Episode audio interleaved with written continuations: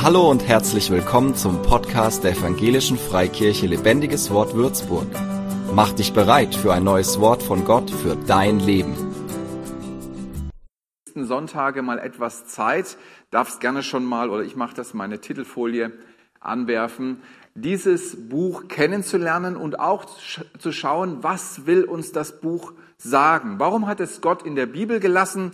Äh, warum ist es dort positioniert? Was sagt es aus? Was erleben die Menschen damals in dieser Geschichte? Und was will uns diese Geschichte heute noch sagen? Ich kann euch nur empfehlen, wenn ihr mal richtig eintauchen wollt in ein Thema, wenn ihr euch mal richtig beschenken wollt, was Gutes tun wollt wieder, mal diese ganzen Kurzinformationen, Social Media auszumachen und sich mal ganz einem Thema zu widmen. Vielleicht ein Buch zu lesen, vielleicht ähm, eine, eine, eine biblische, ein biblisches Buch zu lesen. So wertvoll, ich merke das jetzt gerade wieder, wo ich mich mit diesem Thema beschäftige, mit Haggai beschäftige, dass es so viel Gutes und äh, Gehaltvolles mit sich bringt, wenn man sich ganz auf ein Thema fokussiert. So, ich bin gespannt, oder nicht so ganz gespannt, weil ich weiß ja schon, was kommt, aber ihr dürft gespannt sein. Hagar ist echt eine tolle Story, ähm, wo Gott etwas Wunderbares tut. Ganz unscheinbar, aber große Auswirkungen. Ich nehme euch mal mit hinein äh, ins Jahr 722 vor Christus. Lange, lange her. Damals ist das erste Weltreich an die Macht gekommen, das waren die Assyrer. Und die Assyrer, die haben es tatsächlich geschafft, 1200 Jahre an der Macht zu sein, also eine ganz lange Zeit, war ein ganz starkes Reich. Und die haben sich immer mehr ausgebreitet. Gerade zum Ende ihres, ihrer Herrschaftszeit haben sie immer mehr Land eingenommen und so versucht, ähm, ihren Standard am Leben zu halten und äh, weiter ähm, zu existieren. Und 722 ähm, sind sie dann in Israel eingefallen. Ihr seht, damals war Israel geteilt. Es gab das Nordreich, das ist Israel mit Samaria als Hauptstadt. Und es gab das Südreich, das ist Juda mit äh, Jerusalem als Hauptstadt. Und die Assyrer sind 722 in das Nordreich eingefallen und haben Samaria erobert und haben die Bevölkerung ins Exil geführt. Also sie haben sie deportiert, nicht in ihrem Land gelassen. 586, da ist schon das babylonische Reich an die Macht gekommen, hat die Assyrer abgelöst und 586 ist dann, sind die Babylonier in das Südreich eingefallen und haben auch das Volk ins Exil geführt, haben sie deportiert in ihr eigenes Land und haben sie in dem Land verteilt. Beide Könige praktizierten die Verbannung der ansässigen Bevölkerung. Also sie haben sie genommen, haben sie nicht dagelassen, wo sie sind, sondern haben sie genommen und haben sie in ihr eigenes Reich abgeführt. Daniel ist ja eine Geschichte aus dieser Zeit. Er wurde ja ins Exil nach, äh, ins babylonische Reich geführt. Und es gab aber auch einen Punkt der Freilassung. Und das war 538 äh, vor Christus, also sie waren eine ganze Zeit da, 40 Jahre oder wie viel sind es jetzt? Lass mal rechnen. 48 Jahre waren sie das Südreich in, im babylonischen Reich und dann wurden sie freigelassen durch den Perserkönig Kyros. Also dann war nicht mehr das babylonische Reich an der Macht, sondern die Perser hatten Baby, äh, äh das babylonische Reich übernommen und der Perserkönig Kyros hat die Israeliten wieder freigelassen.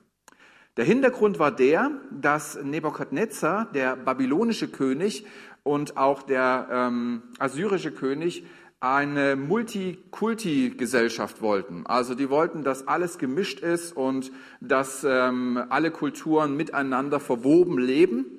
Der ähm, persische König Kyros war der Meinung, dass es für sein Reich am besten wäre, wenn die verschiedenen Völker Raum haben, ihre eigene Kultur zu leben. Also er hat gesagt, es ist das Allerbeste, wenn die unter sich sind, wenn die am besten auch in ihren ansässigen Heimatgebieten sind und wenn sie da ihre Kultur, ihre, ähm, ja, ihre, ihre Bräuche leben können.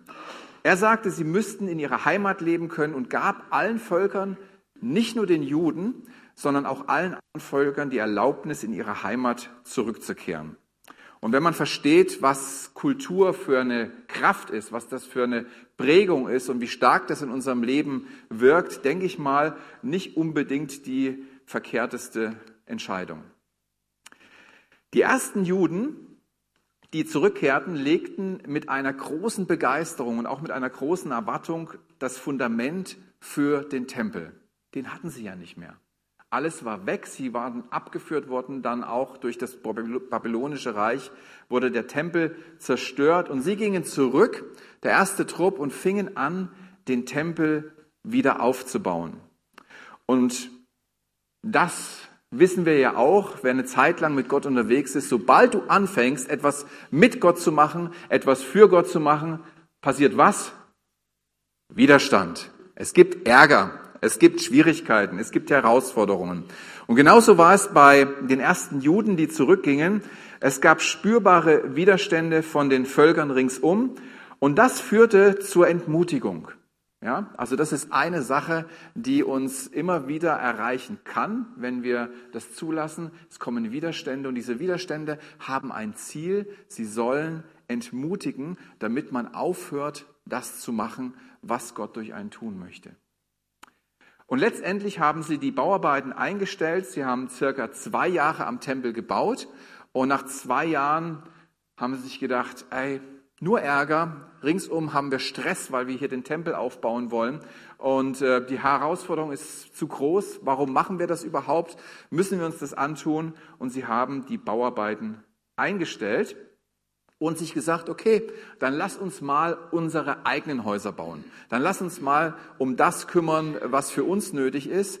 Und sie beschäftigten sich immer mehr mit ihren eigenen Angelegenheiten und nahmen sich mehr und mehr weniger Zeit für Gott und am Ende überhaupt keine Zeit mehr für Gott. Und genau in diese Zeit wird Haggai gesandt. Zwei Jahre haben sie gebaut und nach weiteren 16 Jahren, wo sie den Bau eingestellt hatten und sich um ihre eigenen Angelegenheiten gekümmert haben, wird Haggai gesandt, also 18 Jahre nach der Freilassung aus dem Exil. Und er bekam den Auftrag vom Volk wieder, nicht von Volk, sondern von Gott, dem Volk wieder den nötigen Ruck zu geben und es aufzurichten und auszurichten auf das, was Gott mit ihnen vorhat. Und er hatte vier Botschaften von Gott, die er den Juden predigen sollte. Das war im Jahr 520, also 538 durften sie zurück. Und im Jahr 520, da vor Christus natürlich, da kam Haggai auf und Gott sandte ihn mit vier Botschaften, die er den Israeliten nacheinander sagen sollten, weil sie es gebraucht haben, genau in diesem Moment, in dieser Situation, in der sie sich befanden. Und die wollen wir uns zusammen anschauen. Aber das Motiv Gottes, wenn wir jetzt die Botschaften lesen, dann ähm, könnte man meinen, oh, da gibt's ordentlich Ärger, da schickt Gott Gericht, da weist Gott zurecht. Gut, das letzte schon, aber nicht im Negativen. Das Motiv Gottes hinter diesen Botschaften war nicht sein Volk zu richten, sondern sie vor dem Absturz zu bewahren. Sie standen nämlich Gefahr, komplett vom Glauben abzufallen und nicht mehr reich oder nicht mehr Volk Gottes zu sein. Und Gott wollte sie auf dem Weg bewahren, auf dem sie Volk Gottes bleiben konnten. Und das ist auch eine gute Botschaft für uns. Gott, wenn Gott uns etwas zeigt, äh, wo er etwas korrigieren möchte, wo er etwas ähm, ja, aus unserem Leben rausnehmen möchte oder etwas pflanzen möchte in unser Leben, Gott will uns nie verurteilen. Gott kommt nie mit dem Zeigefinger und sagt, hey, das da ist überhaupt nicht in Ordnung und jetzt lernst du mich mal kennen. Gott will stets bewahren. Das ist die Geschichte von Haggai. Das ist, was wir hier lesen in diesem Buch. Und das ist auch Gottes Herz und Gottes Geschichte in jeder Zeit mit uns. Gott kommt nicht, um Urteil zu sprechen, sondern Gott weist auf Zustände hin, auf Umstände hin, um zu bewahren und auf den guten und richtigen Weg zurückzuführen. Und das Ganze, dieser erste Abriss ist wichtig, damit wir die Botschaften Gottes richtig verstehen. Dass wir verstehen, in welcher Zeit spielt das, unter welchen Umständen waren die damaligen äh, Juden, das damalige Volk Gottes und welche Ausrichtung hat dieses Wort Gottes an sein Volk. Vor diesen vier Gefahren vom Weg abzukommen, will Gott seine Kinder oder sein Volk damals bewahren. Der erste, die erste Gefahr, die sie trifft, ist Halbherzigkeit. Damit werden wir uns heute beschäftigen. Und die anderen Botschaften, die Gott durch Haggai gebraucht hat, äh, gebracht hat, ähm, gehen um Verzagtheit, um Nachlässigkeit und um Angst. Und wir wollen uns heute das erste Thema anschauen, Halbherzigkeit. Gleich im ersten Kapitel sendet oder kommt die, lesen wir die Geschichte, wo Gott Haggai sendet und folgende Botschaft bringt. Im Auftrag des Herrn sollte Haggai verkünden, so spricht der Herr, der allmächtige Gott. Dieses Volk behauptet, die Zeit sei noch nicht gekommen, den Tempel des Herrn wieder aufzubauen. Aber warum ist es für euch selbst an der Zeit, in Häusern mit getäfelten Wänden zu wohnen, während mein Haus noch in Trümmern liegt? Die Juden sind ja zurückgekommen nach langer Zeit, also mindestens 48 Jahre in ihr eigenes Land. Es war alles zerstört, es war alles niedergerissen. Ich weiß nicht, ob es noch Menschen gibt hier, die äh, die Nachkriegszeit äh, miterlebt haben, aber ähm, so ein ähnliches Bild muss das gewesen sein. Alles kaputt und es musste wieder aufgebaut werden. Und natürlich war es an der Zeit, zurückzugehen und aufzubauen. Sein Haus wieder aufzubauen, die Straßen wieder herzustellen, eine Infrastruktur zu geben, das Alte wieder aufleben zu lassen und aufzubauen. Und das war auch nicht das Problem. Damit hatte Gott überhaupt kein Problem. Im Gegenteil, das wollte er segnen und auch voranbringen. Sie hatten auch schon mit dem Bau des Tempels begonnen. Also das war auch in ihrem Fokus. War gar nicht so, dass sie gesagt haben, hey, äh, lass mal erstmal nur hier gucken, dass ähm, das Haus steht und ähm, dass ein Schwimmbad gebaut ist und dass wir einen Fußballplatz haben und dass äh, der, die Kegelbahn steht, dass wir uns abends zum Kegeln treffen können und die Schenken wieder geöffnet haben. Nein, sie hatten ganz klaren Fokus auch auf Gottes Pläne, auf Gottes Reich, ähm, auch, dass sie ihren Glauben wieder leben konnten, dass sie wieder Opfer bringen konnten im Tempel. Und sie hatten den Bau am Tempel begonnen. Und dann ist das passiert, was ich vorhin schon geschildert habe. Es kam Widerstand, es kam Herausforderung und man hat dem Widerstand nachgegeben und man ist davon abgekommen, den Plan Gottes, die Aufgabe Gottes weiter zu verfolgen, weil es einfach zu mühsam war, weil es zu anstrengend war, weil man sich gefragt hat, ja, warum soll ich mir das antun? Nur Stress und ich mache hier ehrenamtlich, ich bin hier dabei und, äh, und investiere meine Kraft, kommt nichts für mich bei rum.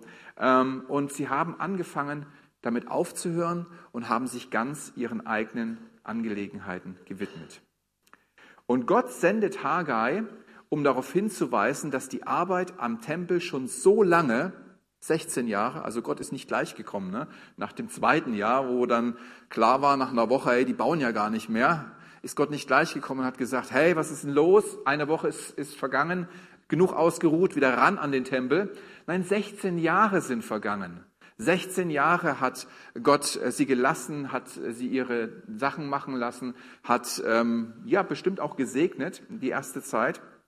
Und 16 Jahre sind vergangen, wo die Arbeiten am Tempel liegen geblieben sind. Und nach diesen 16 Jahren, da sendet Gott erst Haggai, um sie darauf hinzuweisen, dass die Arbeit am Tempel schon so lange liegen geblieben ist und sich jeder um sein eigenes Leben kümmert.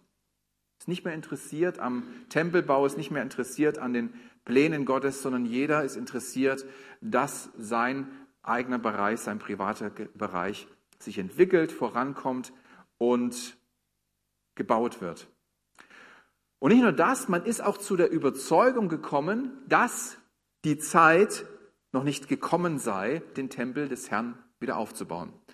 Also ich habe mich da wiedererkannt. Ich weiß nicht, ob ihr euch da wiedererkennt, wenn man was nicht will, wenn man sich irgendwie ähm, da nicht wohlfühlt, irgendwo rauskommen will, man findet ganz schnell Argumente, warum das jetzt noch nicht dran ist oder warum es überhaupt nicht dran ist, warum es am besten zur Seite geschoben werden sollte. Also der Mensch ist schon kreativ in Argumenten suchen, wenn es darum geht, etwas aus dem Weg zu schaffen, was man nicht möchte. Und so sind auch sie nicht durch Gott, sondern durch ihre eigenen Überlegungen zu der, zu der Überzeugung gekommen, die Zeit sei noch nicht gekommen, den Tempel des Herrn wieder aufzubauen. Gott macht durch Haggai aber auch darauf aufmerksam, was das für Folgen hat und wohin das geführt hat. Hier im Vers 6 im ersten Kapitel sagt er durch Haggai, ihr habt reichlich Samen ausgesät und doch nur eine kümmerliche Ernte eingebracht. Das Korn reicht nicht zum Sattwerden und der Wein nicht für einen ordentlichen Schluck. Ihr müsst frieren, weil ihr nicht genug anzuziehen habt. Und das Geld, das einer für seine Arbeit bekommt, zerrinnt ihm zwischen den Fingern. Also letzteres äh, hat man bestimmt schon mal erlebt, ne? dass, äh, dass man denkt, ach, schön Gehaltszahlung, aber so schnell ist es auch wieder weg. Gott macht auf diesen Zustand aufmerksam und gibt zu bedenken, dass das Volk durch ihre Vernachlässigung des Reiches Gottes unter eine spürbare, wahrnehmbare Segenslosigkeit gekommen ist. Der Segen Gottes hat mehr und mehr abgenommen und sie haben immer mehr Aufwand betreiben müssen, um zu ihrem Ertrag zu kommen. Und letztendlich sind sie an dem Punkt, dass sie viel einsetzen, aber wenig herausholen. Viel Investition, wenig Ertrag. Und warum? Weil weder Zeit noch Geld noch Interesse da war für Gott. Das gibt Gott zu bedenken. Hey, ihr habt gesagt, es ist nicht Zeit dafür, habt euren eigenen, seid euren eigenen Wegen nachgegangen und schaut, zu was es geführt hat. Ähm, ihr seid sehr bemüht, um das hereinzubringen, was ihr für euch selber braucht, aber am Ende reicht es nicht. Eigentlich sollte der Segen Gottes bewirken, dass all ihre Bedürfnisse gestillt werden, ohne dass sie sich so abmühen, ohne dass sie so arg ranklotzen müssen. Gott wollte sie segnen und wollte ihnen mehr als genug geben, ohne so einen großen Aufwand zu betreiben, ohne sich so abmühen zu müssen. Er wollte darüber hinausgeben. Das ist, was Segen bewirkt. Segen deckt nicht nur deine Grundversorgung ab, sondern Segen fließt über. Segen, wenn Gott segnet, kriegst du mehr. Wir haben gerade dieses äh, eine Zeugnis gehört von der Person, die einen Geldmangel hatte. Sie hat das Doppelte bekommen. Segen ist überfließend. Wenn Gott segnet, gibt er immer mehr, als wir brauchen und auf eine leichte Art und Weise. Wir dürfen empfangen. Aber da sie aus dem Segen gegangen sind, erleben sie genau das Gegenteil. Viel Mühe, wenig Ertrag. Viel Einsatz, wenig Gewinn. Und das ist nicht der Plan Gottes für sein Volk. Da will Gott sie rausholen. Das ist der Punkt, wo Gott sagt, hey, diesen Zustand kann ich mir nicht länger anschauen. Ähm, mein Reich oder mein, meine Pläne gehen nicht weiter voran, aber euer Leben ist auch mühsam geworden. Euer Leben ist auch schwer. Euer Leben ist auch nicht äh, gerade der größte Genuss. Und deswegen sendet Gott Haggai. Er soll die Juden zur Umkehr rufen, damit sie wieder Gott an erste Stelle stellen und den Anliegen Gottes Priorität geben. Das ist sein Ruf, Gottes Reich wieder im Blick zu haben, Vielen Dank für deinen Eindruck, liebe Helga. Das spielt genau in die heutige Predigt rein. Ähm, Gottes Anliegen wieder anzuvisieren und seinen Anliegen, seinem Reich Priorität zu geben. Ja, mit der Botschaft ist Haggai unterwegs, hat sie von Gott bekommen und soll sich an die Obersten, an die, ja, an die Leiter wenden ähm, und letztendlich auch dadurch ans ganze Volk. Und das ist ja nicht unbedingt der Dienst, den man sich wünscht. Ja? Also, Tobias, mein lieber Schwiegervater, stell dich mal her und erzähl mal den ganzen Leuten hier, was alles nicht gut läuft. Also, das, das sucht sich keiner aus. Da hast du nicht die große Freude. Äh, es ist nie, äh, ich bin nie Freude übersprudelnd, wenn ich merke, oh, ich muss eine schwierige Thematik ansprechen. Ich muss was ansprechen, wo es nicht so gut läuft. Am liebsten würde ich da irgendwie versuchen, drum rumzukommen, aber kannst du nicht als Pastor. Musst du drauf zugehen.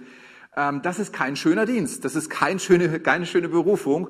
Eigentlich äh, könnte man Haggai nicht verübeln, wenn er wie Jona sagt, ah nee, lass mal gut sein, ich gehe in die andere Richtung. Das muss ich mir nicht antun.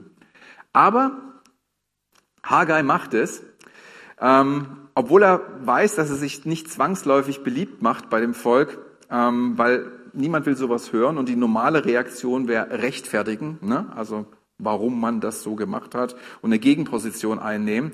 Aber Haggai macht es, Haggai ist gehorsam und dann passiert Folgendes.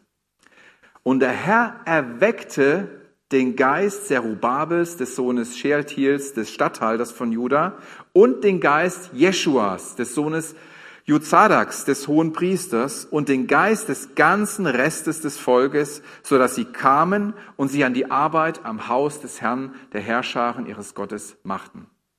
Kurz gesagt, Gott schenkt durch diese einfache Botschaft Hagais kein Krummeln in der, im Volk, kein Widerstand, kein Argumentieren und Rechtfertigen, ähm, kein, ja, kein, kein, keine Gegenwehr. Gott schenkt Erweckung im ganzen Volk. Gott erweckt die Juden und durch dieses einfache Wort eines schlichten, aber gehorsamen Mannes kann Gott etwas bewirken. Einfach weil Haggai gesagt hat, okay, ich bringe die Botschaft. Ich weiß nicht, wie es ausgeht, keine Ahnung, wissen wir ja oft nicht, wenn Gott uns in irgendwas mit irgendwas auf den Weg schickt. Keine Ahnung, wie es ausgeht, aber ich gehe und ich sage, was Gott mir aufs Herz gelegt hat und gucke, was dann passiert. Durch das einfache Wort eines schlichten, aber gehorsamen Mannes kann Gott Erweckung schenken, aber auch, weil die Juden damals so reagiert haben, weil sie die Haltung hatten, hey, da spricht Gott und ähm, das wollen wir ernst nehmen. Und dadurch konnte Gott Erweckung schenken. Haggai sagt zwar etwas, was den Leuten unangenehm ist, aber durch dieses Wort und der richtigen Reaktion, darauf kommt es ja auch immer an. Wir können viel von Gott hören. Die Frage ist immer, wie ist unsere Reaktion? Durch die richtige Reaktion der Juden kann Gott das Volk wieder erwecken. Und wenn wir so an Erweckung denken, dann denken wir, ja, Gegenwart Gottes spüren, umfallen, schwelgen im Geist, Prophetien, übernatürliches Wirken, Kranke werden geheilt, Leute stehen aus dem Rollstuhl auf. All das, und all das ist ja auch passiert bei Erweckungen, all das ist gerade in unserer Zeit so das, was man dann so mitbekommt, wenn es heißt, ähm, da ist eine Erweckung ausgebrochen. Aber keine Erweckung, wie wir sie uns vorstellen, schenkt Gott. Diese Erweckung führt dazu, zu etwas ganz Normalen, zu etwas ganz ähm, Gewöhnlichen. Diese Erweckung führt dazu, dass die Menschen wieder anfangen, sich für Gottes Anliegen zu interessieren und sich dafür einzusetzen. Das ist eine echte Erweckung Gottes. Wenn du merkst, dass du eigentlich kein Interesse mehr hattest an Gott, dass du eigentlich zu beschäftigt warst, um mit Gott gemeinsame Sache zu machen. Und plötzlich bricht in dir ein, neuer, ein, ein neues Feuer auf, eine neue Leidenschaft auf, eine neue, eine neue na, Notwendigkeit auf, ein neues Wollen auf, dich für Gott einzusetzen. Dann ist es eine echte Erweckung Gottes in deinem Herzen.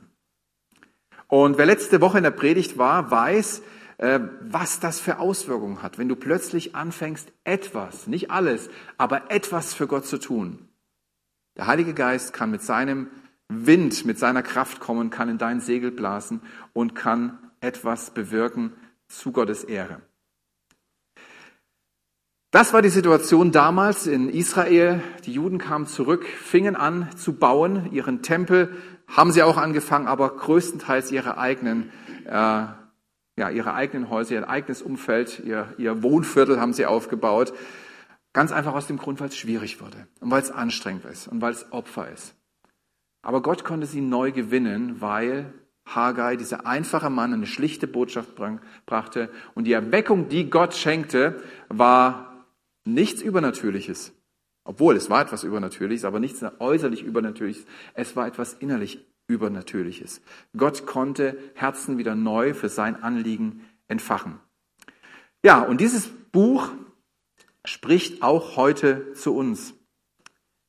Dieses alte Buch spricht auch heute zu uns noch genauso wie damals zum Volk Gottes. Es stellt uns vor die Frage, in welcher Reihenfolge stehen deine Prioritäten? Es gibt mehrere Prioritäten im Leben. Ich habe nicht nur die Priorität Gott, ich habe auch Familie, ich habe auch meine Berufung hier in der Gemeinde, ich habe andere Dinge. Aber in welcher Reihenfolge stehen diese Prioritäten? Was steht an erster Stelle? Wo ist die Spitze? Und von der Spitze wird der Ertrag fließen. Also was oben steht, wird Einfluss haben auf, deinen, auf dein Leben. Was hat Vorrang? In was investierst du Zeit und Geld? Das sind immer wichtige Parameter, wenn, wenn wir wissen wollen, wie wichtig uns eine Sache ist, dann müssen wir einfach nur mal schauen, wie viel Zeit verwende ich dafür und wie viel Geld investiere ich in die Sache. Dann weißt du genau, welcher Stellenwert diese Sache in deinem Leben hat. Kannst du ganz einfach abchecken, kannst sagen, okay, so viel Finanzen gehen dafür drauf oder so viel Zeit verbringe ich da auf Instagram. Ähm, das ist mir gibt es ja jetzt auch die Auswertung auf dem Handy, ne? ist ja manchmal erschrocken, wie viel Zeit man auf Social Media verbringt. Und dann hast du äh, einen Beleg davon, welchen Stellenwert das in deinem Leben hat. Und Haggai kritisiert in keinster Weise den Hausbau der Juden. Bin ich ehrlich gesagt ganz froh gewesen, als ich das gelesen habe. Bin ja gerade fertig geworden, auch wenn es jetzt außenrum weitergeht. Ja, ihr seht es, ich kann das immer noch ein bisschen einbauen, das Thema. Gott freut sich, wenn wir uns in diesem Leben etwas aufbauen. Amen. Du darfst dir etwas aufbauen, du sollst dir etwas aufbauen. Gott freut sich, wenn du dich gut kleidest. Ihr seht auch hübsch aus, muss ich sagen. Dankeschön. Oder Gott freut sich, ich habe gerade vorhin das Thema gehabt, äh, wo geht's hin in diesem Jahr, äh, wenn du einen schönen Urlaub machst, wenn du mal richtig entspannst, wenn du mal alle Viere hängen lässt und äh, das Meer genießt oder die Berge oder wo du gerne unterwegs bist. Gott gönnt dir das. Gott liebt es, wenn wir das Leben auch genießen können. Das ist ja die Botschaft von Joyce Meyer. Also, wenn du Schwierigkeiten hast, dein Leben zu genießen, dann hör mal mehr Joyce Meyer. Die sagt dir, wie das geht. Gott hat nichts dagegen, dass wir uns etwas aufbauen, dass wir das Leben genießen, dass wir die Vorzüge des Lebens auch auskosten. Die Frage ist nur, in welcher Relation steht das zu den Dingen Gottes? In welchem Verhältnis steht das, was wir für uns tun, zu dem, was wir für Gott tun? Das ist das, was das Buch Haggai zeigt, dass falsche Prioritäten dazu führen, dass unser Segen abnimmt. Dass wir mehr und mehr aus der Versorgung, aus dem Segen, aus dem Schutz, aus der Fürsorge Gottes rausgehen und es schwieriger wird im Leben, anstrengender wird im Leben. Es gibt Zeiten, in denen wir besonders, äh, vielleicht besonders eine Aufgabe anvisieren. Bei mir war das letztes Jahr Hausbau. Da, hat einfach, da ist sehr viel Zeit reingegangen, sehr viel ähm, Konzentration drauf äh, ausgerichtet gewesen. Und so gibt es Zeiten in unserem Leben, wo wir, wo es einfach dran ist, wo es wichtig ist, vor Prüfungen, ihr lieben Studenten oder äh, keine Ahnung, was, was gerade in deinem Leben aktuell ist. Es gibt Zeiten, da hat ein ganz bestimmter Bereich für uns in unserem Leben Priorität, weil es dann dran ist. Das ist dann wichtig. Haggai sensibilisiert aber, Acht zu geben, dass wir auch wieder zurückfinden. Wenn diese Zeit vorbei ist, richte dich wieder neu auf, auf das, was Gott mit dir vorhat. Es kann auch sein, dass diese Zeit ähm, ein, ein, eine wichtige Zeit mit Gott war. Gott richtet uns darauf aus oder, oder sensibilisiert uns durch das Buch Haggai zu sagen, okay, du hast jetzt da Priorität drauf gesetzt, eine ganze Zeit lang. Besinne dich neu, fokussiere dich neu. Was ist deine Priorität? Ansonsten geraten wir Gefahr, wie die Juden, in einen Teufelskreislauf hineinzukommen. Was meine ich? Du beschäftigst dich mit deinen eigenen Sachen, weil du da vorankommen willst. Du merkst, es braucht noch mehr Energie, du musst noch mehr hin tun. Der Segen nimmt ab, du merkst, du brauchst noch mehr Zeit und noch mehr Kraft, damit es wenigstens auf dem Level bleibt. Der Segen nimmt ab und du merkst, du musst noch viel mehr aufwenden, um einigermaßen hinzukommen. Der Segen nimmt ab und du merkst, du musst viel mehr machen, um über die Runden zu kommen. Und der Segen nimmt ab und du merkst, du machst viel, aber du hast Verlust und das Ganze endet in, deinem, in deiner Verausgabung, wobei der Segen Gottes all das schenken wollte. Das ist genau die Botschaft, die Haggai bringt im Auftrag Gottes zu den damaligen Juden. Hey, ihr habt so viel euch beschäftigt jetzt mit euren eigenen Sachen, aber das Ganze ist immer kläglicher geworden. Ihr habt den Segen verlassen. Ihr seid rausgegangen aus dem, was Gott euch einfach so schenken wollte. Setzt eure Prioritäten wieder neu. Das erste Kapitel von Haggai will uns genau in diesem Punkt erwecken. Und mit Erweckung meine ich Erweckung, Erweckung in unserem Herzen. Und in dem Fall hat Erweckung eine ganz praktische Bedeutung. Prioritäten neu setzen und aktiv werden für die Dinge Gottes. Dazu lädt uns Gott durch Haggai ein. Amen. Ich möchte euch jetzt auffordern, natürlich, wenn wir diese Botschaft schon hören, ähm, ihr dürft gerne mal aufstehen, lasst uns mal äh, einfach auf Gott schauen. Und ich darf euch auffordern, ähm, einfach mal euer Leben zu checken. Hey, wie stehen meine Prioritäten? Gott zeigt mir, wo Prioritäten durcheinander geraten sind und dieses Gebet, auch Gott, ich will, ich will, dass mein Leben dir zur Verfügung steht. Ich möchte für dich leben. Und Gott möchte, dass sein Segen in deinem Leben sichtbar wird. Er möchte nicht, dass du wie alle anderen rum, rumkrebst und äh, ähm, viel tust und wenig erntest, sondern er möchte, dass der Segen, sein Segen auf deinem Leben sichtbar ist. Und dazu lade ich dich ein. So möchte ich gerne für dich beten am Ende dieser Predigt und dich auffordern, Gott zu fragen, hey, stimmen die Prioritäten und ihm dein Leben zu weihen, ihm dein Leben zu geben für seine Zwecke und äh, ihn auch zu bitten, dass sein Segen sichtbar ist in deinem Leben, vielleicht auch wieder sichtbar wird oder wieder mehr sichtbar wird in deinem Leben. Vater, wir danken dir, dass du ein Gott bist, der bewahren möchte. Du möchtest nicht verurteilen, du möchtest nicht niedermachen, sondern du möchtest bewahren auf deinen guten Wegen. Du möchtest, dass wir an dem Platz stehen, wo dein Segen fließt, wo deine Gnade da ist, wo deine Gunst zu erleben ist, Herr. Und das bete ich, Herr, dass wir das als Gemeinde erleben. Und wenn du hier durch Hagar, durch so einen einfachen Mann, durch so eine einfache Botschaft etwas bewirken konntest im Volk Gottes, Herr, so bitte ich dich auch, dass du hier, wo es nötig ist, etwas bewirkst in unseren Herzen, Herr. Dass wir Dinge erkennen, die du in diesem Jahr tun möchtest durch uns. Dass wir sehen, wo deine Prioritäten für uns ganz persönlich in diesem Jahr liegen, Herr. Und wir wollen dir unser Leben geben, Herr. Wir wollen dich, wir uns dir zur Verfügung stellen. Wir wollen sagen, ja Gott, diene du durch uns. Gebrauche du uns zum Bau deines Tempels. Gebrauche uns, dass deine Pläne vorankommen, dass das geschehen kann durch mich, auch durch mich, was du tun möchtest. Und Herr, lass deinen Segen sichtbar sein an unserem Leben. Lass deinen Segen sichtbar sein an dieser Gemeinde, Herr. Lass deinen Segen sichtbar sein an deinen Kindern. Ich danke dir dafür, dass du reichlich schenkst und dass wir im Überfluss haben werden, Herr. Und ich danke dir für jeden, der sagt, hey, Gott sei Dank, ich habe meine Prioritäten bewahrt, Herr. Ich segne, Herr, diese Leute und bete, dass sie noch mehr Segen ernten, Herr. Dass sie in weitere Dinge hineinkommen dürfen, weil du ihnen mehr anvertraust, Herr. Weil sie treue Hauswirtschafter gewesen sind, treue Verwalter gewesen sind, Herr. Gib ihnen mehr, vertraue ihnen mehr an. Lass Überfluss kommen in ihr Leben, den sie wiederum einsetzen können, um Segen zu erlangen, Herr, an Segen zu sein und Segen zu erlangen. Ich danke dir, Herr, dass wir dieses Jahr eine Vermehrung gerade in diesem Bereich sehen werden, Herr. Ähm, du bringst so eine Botschaft nicht von ungefähr, Herr. Und ich danke dir, dass damit auch Kraft einhergeht, Möglichkeiten einhergehen, dass Türen geöffnet werden für Menschen und dass wir in neue Gebiete hineingehen dürfen, wo wir die Gnade, die Gunst und den Segen sehen dürfen, der vom Himmel kommt, Herr. Nicht den wir uns selber erarbeiten müssen, sondern der vom Himmel von dir kommt. In Jesu Namen. Amen. Amen. Seid gesegnet, ihr Lieben. Ihr seid gesegnet. Für mehr Infos besuche uns auf Facebook unter lebendigeswort.de oder einfach persönlich im Sonntagsgottesdienst.